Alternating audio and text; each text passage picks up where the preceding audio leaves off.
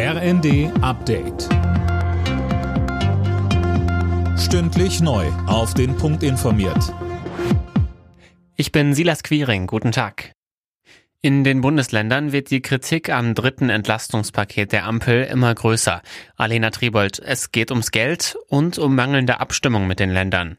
Genau, Bayerns Ministerpräsident Söder zum Beispiel sagte in der Welt am Sonntag, es werden einsame Entscheidungen getroffen, die von den Ländern im Rahmen der Schuldenbremse nicht mehr zu finanzieren sind. Er droht damit im Bundesrat nicht zuzustimmen. Auch Bremens Bürgermeister Bovenschulte fordert wegen der Kosten für sein Land Nachbesserungen. Kritik kommt auch aus dem Saarland, Sachsen-Anhalt und Baden-Württemberg. Nachdem in der zurückeroberten ukrainischen Stadt Isium hunderte Leichen gefunden worden sind, fordert Verteidigungsministerin Lamprecht Aufklärung. Am besten von den Vereinten Nationen, sagte sie den Funke-Zeitungen.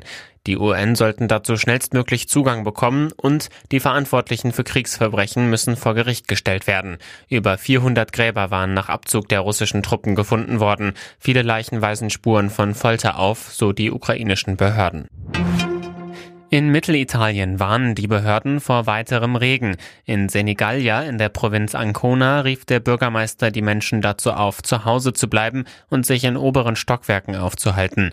Nach den schweren Unwettern bestätigten die Behörden in Ancona mindestens elf Todesopfer. Zwei Menschen werden noch vermisst. Die Region Marken war in der Nacht zum Freitag von starken Regenfällen getroffen worden.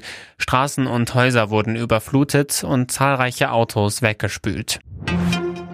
In der Fußball-Bundesliga stehen heute drei Partien an.